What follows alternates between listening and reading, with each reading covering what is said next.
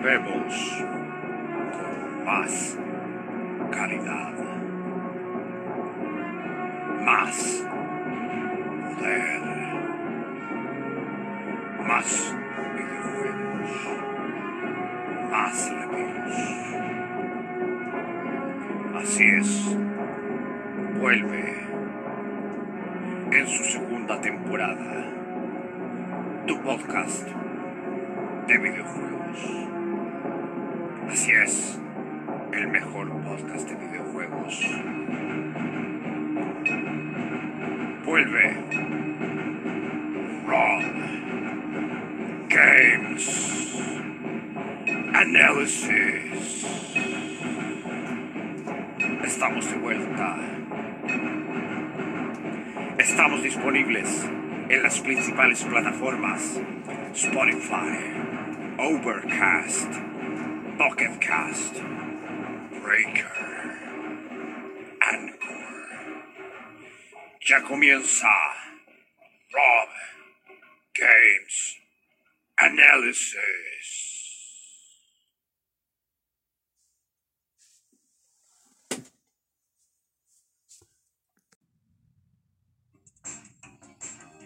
Hola, muy buenas a todos. Bienvenidos a este podcast, a un nuevo episodio de Rob Games Análisis con su anfitrión Rock Metal. Como de costumbre, agradecer a todas las personas que me escuchan en distintos países, inclusive a las personas que me siguen de aquí de mi Chile, que es el más del 60% de los auditores que escuchan aquí, igual los que escuchan desde España, eh, Australia, Estados Unidos, México, varios países más de alrededor. Y también agradecer a todas las personas que me siguen desde la primera temporada de, de podcast cuando se inició hace ya un par de años. También recordarles que pueden seguirme en mis redes sociales, Instagram, Rob mi Twitter arroba análisis Rob, mi correo robgamesanalysis.gmail.com donde pueden empezar a sugerir capítulos. Hoy habla de este capítulo, este capítulo, este capítulo. Y también pueden seguir mi página de donde coloco tips o también a veces algunos scans de algunas revistas como las Club Nintendo, las Playmania que son súper interesantes. Y recuerda que me puedes seguir o puedes escuchar estos capítulos a través de las siguientes plataformas: Spotify, Listen Now, Google Podcast, Apple Podcast y Caxbox. También, de paso, voy a dejar el canal de YouTube de un amigo que su canal es muy bueno. Lo recomiendo donde si eres un fanático y eres amante de los juegos retro, vamos a dar esta recomendación aquí. Eh, el amigo del canal Bits y Celuloide, canal del, de Alex Luna, donde él habla de los juegos retro.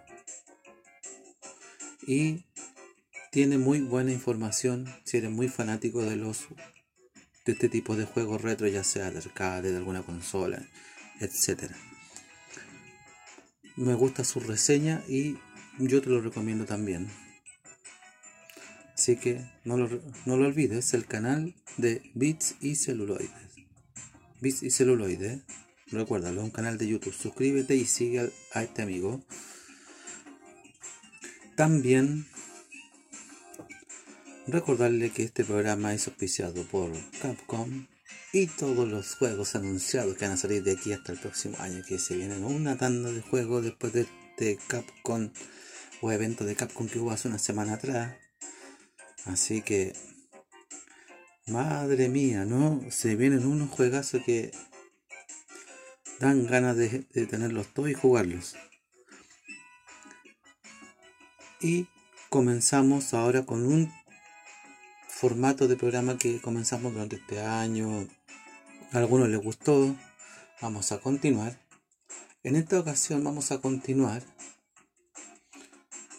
con dos consolas Sí, hermanas y rivales. ¿Por qué digo hermanas y rivales? Porque estas dos consolas nacieron de la Super Nintendo, de la consola que ya hablamos en una retroinfo.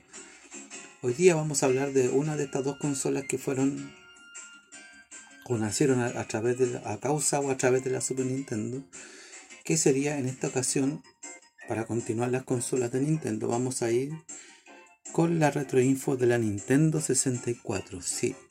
Y después vamos a continuar con, una consola hermana y rival que nació a causa de la Super Nintendo y lo vamos a dejar en otra retroinfo. Pero vamos a usar la misma temática que hemos usado con toda la retroinfo, ¿cierto? Así que en esta ocasión la retroinfo es sobre la Nintendo 64. Desarrollado por Nintendo y Silicon Graphic. La fecha de lanzamiento de la consola. Salió el 23 del, 6 o el 23 de junio del 96 en Japón, el 23 del 9 de 1996, y como por septiembre en Estados Unidos,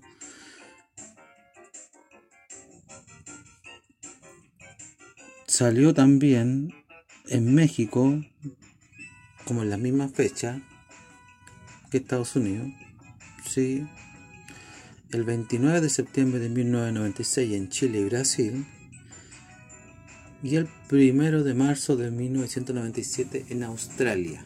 Australia fue el último lugar del mundo donde llegó la Nintendo 64.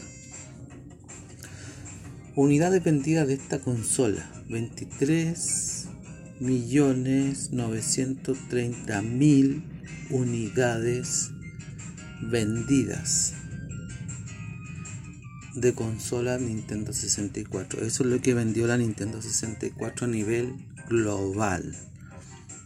El tipo de soporte que tenía esta consola para leer los juegos eran los cartuchos de 64 mega y retrocompatible o era retrocompatible con juegos de NES Super NES con un accesorio que se llamaba el Tristar 64 y que también era compatible con algunos juegos de Game Boy y Game Boy Color con el mismo accesorio. La historia. En 1988 Nintendo comienza el desarrollo de una unidad lectora de CD para su consola 16 bits Super Nintendo. En acuerdo con Sony, este proyecto al final fue cancelado en 1992. El 23 de agosto de 1993, Nintendo realizó una serie de alianzas o, de alianzas, perdón, a la que denominaba Dream Team. En esta alianza, Rambus Inc. para el hardware alias Wavefront y Multition para el software. Así anunciaron el desarrollo de esta consola y que la denominaron Project Reality. Pronto muchos desarrolladores de software anuncian que están en desarrollo juegos para la nueva consola. Entre los que destacaban eran los siguientes. Estas empresas que estuvieron durante el desarrollo desarrollaron algunos juegos para esta consola que a la larga después no todos salieron y algunos sí. Fue Rare con Midway con el juego de Killer Instinct que al final el título fue cancelado y fue porteado o fue llevado para la Super Nintendo, pero después un tiempo más adelante sacaron una versión del Killer Instinct 2 para la Nintendo 64. En este tiempo no se sabía que se llamaba así, pero para esta consola. Y que luego le pusieron Killer Instinct Gold. También estuvo el Queen's End USA, desarrollado por Midway, que sí salió para 64. El Doom 64 por Idiot Software y Williams. El Pilot Wing 64 también de la misma Nintendo el Polygon Fighter GTE lo estaba desarrollando para esta consola, pero este juego fue cancelado. El Red Dead Revolver por Spectrum Holobyte, pero también fue cancelado para esta consola. Podía haber salido en esta consola. el que yo creo que todos saben y más común, el Final Fantasy VII por Squaresoft en ese tiempo, pero que decidieron cancelando para, para esta consola y llevarla para la PlayStation. Robotech Crystal Dreams de Game Tech que también fue cancelado. Red Baron de Sierra Online, que también fue un juego cancelado. Hubieron muchos juegos cancelados y fueron pocos los valientes que se quedaron trabajando con Nintendo en ese tiempo. Y Monster Dog de Mindscape, pero que también cancelaron el juego. A ver, ojo, que estén cancelados para esa plataforma no quiere decir que en algún momento eh, no vayan a salir algunos de estos juegos. Ojo, que estos juegos no todos, pero la mayoría ya estaba destinado para salir en, esta consola. Algunos pueden entrar en la nevera, otros ya quedaron en el olvido, simplemente. O puede pasar lo que pasó con un juego de Kirby que, Nintendo canceló para Super Nintendo y que la llevaron para la Switch Online no hace mucho. Entonces, ojito ahí. A veces pueden quedar en la nevera mucho tiempo y cuando se les da la gana estos tíos pero hay casos que fueron cancelados y ya el juego no salió y no salió nomás. O tuvo poca vida útil y lo cancelaron. O también simplemente se fueron para otras consolas, como el caso de Squaresoft con Final Fantasy VII. Hubieron muchos casos. Hay varios de estos juegos que quedaron aquí y ojo, hay otros que se fueron para las consolas. Por ejemplo, el Red Dead Revolver no sé si le suena el nombre, ojito. Red, Red, Redemption, ¿le suena? Ya, este vendría siendo el primer juego. Salió al final para, la consola de la PlayStation 1, si no me equivoco. Entonces, no se quedó en Nintendo, pero ojo, el juego podría, podría, de repente, si esto le da la gana, sacarlo para pa Switch ahora, no sé, eso ya depende de, de los desarrolladores. Pero para la 64 fue cancelado y se lo llevaron para otra consola, igual como Final Fantasy VII. Para junio de 1994, Nintendo anuncia el nombre del proyecto que se llamaría Ultra 64 y su lanzamiento antes de Navidad de 1994. Eso es lo que pretendían. Pero a mediados del 95, Nintendo retrasa el lanzamiento de la consola para abril de 1996 y cambian el nombre al final por el que todos conocemos hasta el día de hoy, Nintendo 64, el cual sería el nombre definitivo que lleva hasta ahora. Datos curiosos, los cartuchos tenían menos capacidad de almacenamiento, más resistencia, pero no contaba con pantallas de carga, que eso era bueno, tenía sus cosas buenas y malas, a diferencia de los de PlayStation que contaban con con pantallas de carga. Claro, en 64 solo habían tres títulos que tenían pantallas de carga, pero porque eran los juegos que pesaban mucho, que era el NFL Quarterback, Club 2000, el Quake 1 y el Quake 2. Eso eran lo único, los demás no tenían pantallas de carga. Y eran más difíciles de piratear a diferencia de los cartuchos de SNES y de NES, o que los juegos de Sony de CD eran, eran más resistentes a los golpes, como dije, pero eran más delicados con el frío. En cambio, los CD no. Tenían sus ventajas y desventajas. Los CD tenían más capacidad, los cartuchos no. Entonces, por eso hubieron harta compañía de terceros que se, se fueron para la competencia. Porque era más fácil sacar el juego en un formato CD que, que tenía más capacidad que en un cartucho. Versiones no hubieron tantas versiones de 64 a diferencia de la NES y de la Super Nintendo. Pero sí hubieron hartos modelos que fueron con distintos colores y ediciones especiales en algún, de algunos juegos y, y, consolas también. Eso era como lo único que más raro que había. Por ejemplo, todos sabemos que la consola original de la Nintendo 64 era negra y los cartuchos eran grises pero salieron ediciones especiales, como la edición de Pikachu, la consola era transparente, la, la carcasa, pero tenían unos colores entre amarillo, azul o el más raro anaranjado, con algunos relieves de Pikachu entre medio. Y el cartucho era amarillo, el cartucho de la edición especial. Sí, porque había edición especial que el cartucho era amarillo. La edición del Mario Pack, que era turquesa, también transparente.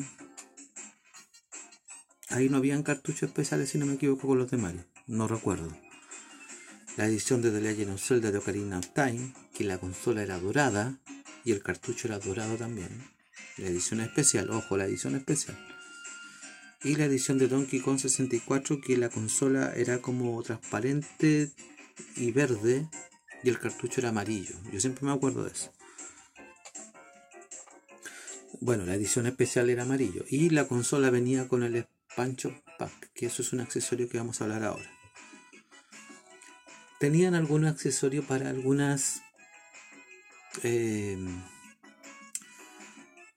utilizaba distintos accesorios para distintas funciones de la consola. Por ejemplo, estaba el Jumper Pack, módulo que transfiere datos de la memoria interna al puerto de expansión, que era la expansión que tenía originalmente la Nintendo 64. Si uno, si uno abría la tapa, estaba el Jumper Pack. Pero eso puede podía ser cambiado para aumentarle la capacidad y que se viera con mejores gráficos con el Expansion Pack y se ponía el Expansion Pack en vez del Jumper Pack. Y este módulo de memoria aumentaba la capacidad de la consola para ciertos títulos y reemplazaba el Jumper Pack y hacía que se vieran un poquito mejor, incluso que corrieran algunos juegos como el Donkey Kong 64 y el de Legend of Zelda Majora's Mask. Estaba la Nintendo 64 DD, que permitía leer discos magnéticos especiales de 64 MB. Estaba el Transfer Pack, que permitía la conexión de cartuchos de Game Boy y Game Boy Color para intercambiar datos con los juegos de la Nintendo 64, sobre todo cuando uno ponía el Pokémon Stadium 1 o 2 y los juegos de Pokémon para traspasar los Pokémon a Pokémon Stadium y viceversa. El Rumble Pack, accesorio que permitía al jugador cuando ocupaba el mando que vibrara con varios juegos y así sentir al jugador que cuando, por ejemplo, jugaba juegos de disparo, cuando te disparaban, sentías el impacto con, las manos al vibrar, cosa que ahora viene incorporado en, lo, que los joystick ahora. Y a causa de esto, después varias empresas empezaron a hacer lo mismo, como Sony y todas las que salieron después empezaron a copiarle a Nintendo. Sí, Nintendo fue el primero que se le ocurrió lo de las vibraciones, pero con un accesorio aparte. Eh, Sony fue más pillo y lo lo incorporó en el, en el después, pero bueno, son cosas que, datos curiosos. Algo interesante, porque la Nintendo NES y la Super Nintendo tuvieron muchos, muchos, muchos, muchos clones, que a la vez eran incluso mejor que el original en cuanto a lo que ofrecían, ojo, la calidad a lo mejor no era la misma, porque en cuanto a calidad Nintendo igual tenía hasta garantía y un montón de cosas más. Pero habían cosas que a lo mejor ni la Nintendo NES original tenía y te la ofrecían de repente estos clones. Bueno, la consola de Nintendo 64, yo por lo que recuerdo, no sé si alguien me puede corregir después y me dice, no, Robe, yo conocí unas cuantas más, pero yo al menos las que yo vi, las que yo vi y tuve la oportunidad de verlas, sí llegaron unos cuantos clones de la 64, que igual te leía los cartuchos, ojo, de 64. Y habían algunas que venían con los juegos incorporados, pero no, no así como los de NES que venían como mil, no sé cuántos juegos, no. Pero venían con algunos juegos incorporados. Por ejemplo, estaba la Warrior 64, un clon idéntico a la 64, está en el mando, pero ese venía con juegos incorporados estaba la Ultra Retron 64, que yo creo que varios la conocen, y esta sí te leía los cartuchos de la Nintendo 64. Estaba la Hyper Retron Ultra 64, que era una mezcla entre la Warrior 64 y la Ultra Retron 64. Venía con juegos incorporados, pero a la vez también le podías meter los cartuchos. Y de ahí yo no recuerdo si había otro clon más de la 64. Pero este, esto eran copias exactas de la 64 que hasta te leía los cartuchos de 64 algunos interesante. Yo pensé que no, tenía clones, pero sí hubieron un par de clones que aprovecharon las ventajas de este. Vamos ahora con los top 10 o top, no sé cuánto que quieren llamarle, de algunos segmentos para concluir con esto y terminar. Vamos con los top 10 de juegos que dejaban al límite a la Nintendo 64. Sí, lo dejaban al límite. Tal como pasaba con el Super Nintendo y la Nintendo NES habían juegos que dejaban al límite a la 64, como el Way Race, el F0X, el Rayman 2, el Conky Fury Day, el Resident Evil 2, el Jet Force Gemini, el Sin Punishment, el Quake 2, el Donkey Kong 64, bueno, el Quake 1 también, pero yo puse el 2, el de Legend of Zelda Majora's Mask, Sí, justamente los que usaban el famoso expansion pack también dejaban al límite a la consola. Los juegos más difíciles de la Nintendo 64. Ojo, que incluso aquí yo estoy contando no solamente porque hay, hay algunos juegos de estos juegos que si tú juegas en nivel normal no es tanto, pero sí si tú lo juegas en nivel un poquito más difíciles son demasiado difíciles y estos vendrían siendo el de Legend of Zelda, Mayoras más, sobre todo la parte del santuario de roca que es un suplicio. El Diddy Racing, sobre todo si tú juegas en el modo más complicado y te enfrentas, te enfrentas al jefe que sale ahí, que es difícil de derrotarlo. El Perfect Dark, el Turo 2, el Mischief Makers, el F0X, el F0X es adrenalínico, pero también es difícil. Blast Corps, el Sin Punishment y el Biofreak. Sí, el Biofreak a mí me gustaba, pero era difícil, era muy difícil. Los juegos más desconocidos de la Nintendo 64. El Snowcross, el Top Gear Hyperbike. ¿Alguien sabía que había un Top Gear de bicicleta? No. Ahora saben. Yo sabía que había unos Top Gear de auto y cosas así. Incluso lo más extraño había visto como hasta como camiones de repente en el 64. Pero Top Gear de bicicletas no había. He puesto que nadie se lo imaginaba. Se lo doy por seguro. Pero también existió. El juego de Tax Express, el del demonio Tasmania. ¿Alguien sabía que está este juego? Yo creo que algunos. El Monaco Grand Prix. Sí, los, eran pocos los que sabían que estaba este juego, pero sí pecó de, no vender mucho. Porque estaba el Mario Kart y había un montón de juegos de auto también para el 64 que igual era bueno y. Y sobre todo si estaba la PlayStation también y arrasaba con los juegos de carrera, ¿cierto? Por eso era el más desconocido y el que menos vendía. El Knife Edge Nose Gunner también, yo sé que nadie lo, ha escuchado. El Charlie Blatt's Territory. El Stone Racer 64. El Battle Sunrise of the Back Dogs. Y el Dual Hero. Yo creo que estos juegos ninguno nadie lo escuchó. Pero los anteriores yo sé que hay algunos que más de algunos lo tienen que haber escuchado. Y solo fueron pocos los valientes que se atrevieron a jugarlo, no sé. O que por último eh, dije, ah, mira, sí, lo voy a llevar, si me gusta, listo, vamos a ver si me gusta. Bueno, mi, en mi caso fue con el Mónaco, con el Mónaco Grand Prix, que yo lo compré porque era de auto, alguien me lo recomendó, llegué con una mala expectativa y me gustó. Pero yo fui uno de los pocos valientes que lo compró. Los juegos más vendidos de la Nintendo 64. Uy, uy, uy, aquí vamos a ir de, de menos a más. En el décimo lugar tenemos al Star Wars Shadow of the Empire con 3.700.000 unidades vendidos.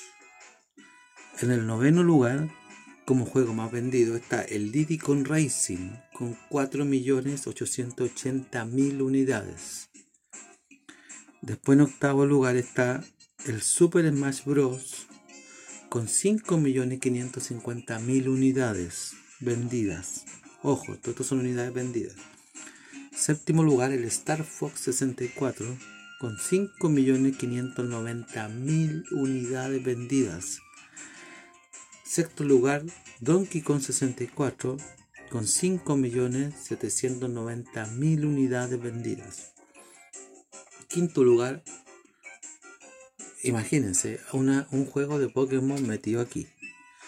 Pokémon Stadium con 5.960.000 unidades vendidas.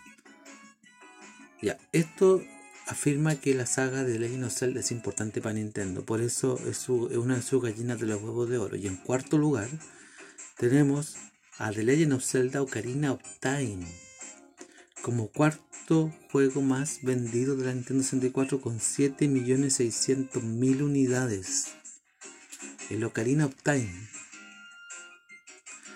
Después tenemos en tercer lugar, como tercer juego más vendido de la 64, el Mario Kart 64. Es como obvio. Si el Mario Kart de Super Nintendo fue uno de los 10 más vendidos, ¿cómo no iba a serlo el 64, cierto? Con 9.893.000 unidades. Luego tenemos, este no me extraña, a pesar de que no era un, eh, a pesar de que era un juego desarrollado por Red y todo, este juego no me extraña que haya vendido bastante. Y con mayor razón. El GoldenEye 007, el segundo juego más vendido de la consola. Con 9.990.000 unidades. Segundo, segundo juego más vendido de la consola. ¿Y cuál creen que es el primer juego más vendido de toda la consola? Yo creo que no cabe ninguna duda, ¿cierto? Todos ya saben el Super Mario 64 con 11.910.000 unidades vendidas. Es el juego más vendido de la consola. Y como dije, seguido de el GoldenEye 007, el Mario Kart 64 y el Ocarina of. O sea, juegazo. ¿Cuál de los cuatro juegas? Los 10 mejores juegos de Nintendo de Nintendo en esta consola. Décimo lugar, el de Legend of Zelda Majora's Mask, el Mario Party 2, el Kirby 64 de Crystal Charts, el F0X, el Diddy Kong Racing, el Mario Kart 64, el Super Smash Bros., el Star Fox 64, el The Legend of Zelda Ocarina of Time y el primer lugar el Super Mario 64. Luego tenemos los 10 mejores juegos de otras compañías para la Nintendo 64. En décimo lugar está el juego de Spider-Man. El noveno el Resident Evil 2. El, luego le sigue el Killer Instinct Gold. El Rayman 2. El Mortal Kombat Trilogy. El Conker's Bad Fur Day. El Perfect Dark. Juegazo. Para los que les gusta el GoldenEye 007, el Perfect Dark es un buen juego. El Doom 64, juegazo también. El Banjo Kazooie y el GoldenEye 007. No cabe duda, es el mejor juego de, de otras compañías en la 64. Los juegos más clásicos que la gente decía, no, si este es un clásico, este es un juegazo, no, si este sin duda es un juegazo. Aquí vendían metiendo la mayoría son juegos de Nintendo, pero ahí metido entre medio otros juegos, pero la mayoría son juegos de Nintendo, como el de Legend of Zelda Ocarina of Time, el Mario Party 3, el Diddy Kong Racing, el Mario Party 2, el Mario Kart 64, el Star Fox 64, el Banjo Kazooie, el Super Smash Bros., el Super Mario 64 y el GoldenEye 007. Oye, el GoldenEye salen todas. Juegazo. Ah, llegamos a una parte que yo sé que algunos me van a odiar, pero es así. Y no fue tanto porque el juego fuera malo, porque sí. Eran porque salieron. Le, metieron un poquito cariño, por no decirlo de otra manera. No, no, se dedicaron como corresponde a los juegos. O simplemente no supieron cómo hacerle juegos. Y estos juegos son los siguientes. Los 10 peores juegos de la 64. Los 10 peores juegos. El juego de Rugrats que salió para la 64. Qué juego tan malo. Muy malo. Yo, menos mal que no me lo compré. Pero sí tuve oportunidad de jugarlo en un emulador. Qué malo juego, dije yo. Menos mal que en su momento no me lo compré para 64. Otro juego malo, el South Park Rally. El concepto está bueno, pero la ejecución está mala, no me gusta. Oh, este juego a mí me dolió en su tiempo, me dolió. Una, me lo compré. Segundo, porque soy fanático de esta saga de juegos. Pero me dolió que haya salido una entrega. Eh, el concepto del juego está bien, pero con tan poca dedicación. Y sobre todo costaba manejar al protagonista. Y quedó como en los juegos más malos. Pero, pucha, si hubiera alguna forma de, de relanzar este juego y mejorarlo y todo y, manteniendo el concepto que tenía y mejorar algunos fallos o si lo sacan para la 64 y que le mejoren algunos fallos que tenía con el control por favor pero quedó como los juegos más malos por eso que es el Hairworm Gym 3D a mí me encanta el Hairworm Gym y pucha que me dolió que haya quedado los juegos más malos pero con mayor razón ojo lo mismo me pasa con el Clay Fighter 63 un tercio. Me gustan los juegos de Clay Fighter, pero este juego está muy mal hecho. Muy, muy mal hecho.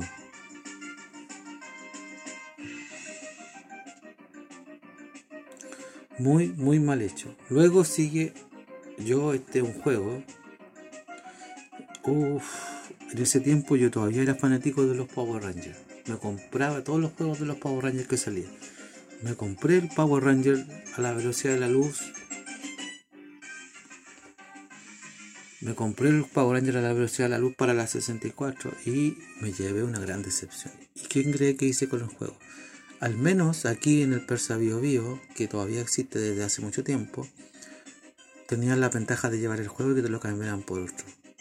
Como los gallos sabían que el juego era más o menos, no, es que me tenéis que dar tanta plata. Por ejemplo, si el juego costaba 30 lucas, puta, de repente te dejaban a mitad de precio los juegos. Pero cuando el juego era, no sé, pues si tú le ya hay un Mario Bros, te cobraban 3 lucas por el cambio, ojo. Te ahorráis harta plata. Pero cuando era un juego como este, no, me tenéis que dar la mitad porque el juego no es muy bueno y no me asegura que, me, que lo voy a vender. O sea, los, los gallos sabían que el juego era malo. Pasaba mucho. Así que fue una decepción. No me gustó cómo está hecho ese juego. Ojo que hay juegos de Power Ranger buenos. De hecho yo tengo un juego de Power Ranger en la Switch y lo encuentro bueno, es de pelea. A mí me encantó. El juego de Daikatana. Qué juego más malo. Este es un juego que yo también yo lo también me pasó lo mismo que el Power Ranger la versión la luz. Lo compré, pero lo compré de curioso y después lo cambié. No me gustó. Y no me arrepiento por el juego que lo cambié, porque si el que lo cambié me gustó. Pero este cuando lo jugué se llamaba Hey You Pikachu. Dije, ¿qué es esto? Y el concepto está tan mal llevado que es uno de los juegos de Pokémon que hay en la 64 que es como el más malo. Uy, aquí algunos me van a odiar, pero en tercer lugar, como juego más malo, ojo, los juegos de Carmageddon son buenos. Pero reconozco que este Carmageddon 64 es uno de los más malos que hay. Yo creo que si le hubiesen dedicado un poquito más de tiempo podría haber salido mejor. Después tenemos un juego de los Blues Blue Brothers 2000. Un juego que no se entiende para nada y malo. Y este juego, yo sé, y no es el único, creo que pasa con varios juegos de, este superhéroe. Yo creo que hasta el día de hoy no han sabido sacar un buen juego de Superman. Y de hecho, siempre quedan los, los peores juegos los juegos de Superman. Ojo, a mí me gusta Superman. Yo igual jugaba el juego y todo, pero yo el problema yo no creo que sea porque el juego está mal hecho. Yo creo que el problema va porque hasta el día de hoy no han sabido cómo sacar un juego de Superman. A ver, un ejemplo rápido para poder continuar con los top. Un ejemplo rápido. ¿Por qué me gustan más los juegos de Spider-Man que los de Superman? Porque me hace sentir que soy el hombre araña, me hace sentir que yo voy en los edificios trepando. Saca un juego que me haga sentirme Superman. A eso voy. En resumen. Ya. Vamos con el siguiente top. Mejores ports para 64. El Mega Man 64 que vendría siendo el Mega Man Legend. que había salido para la Play 1 y después lo sacaron para, para 64 igual. El Resident Evil 2, sí, el Resident Evil 2, un buen port de la Play llevado para la 64. Le sacaron alguna cinemática y todo, pero el juego 10 de 10 para versión 64, ojo. Ni yo lo creí cuando salió para 64. Ojo que no cambie la versión de Play, pero está bien hecho el port. El Exen, un juego de PC llevado a la 64 los Quake, el Quake 1 y el Quake 2, el Mortal Kombat 4.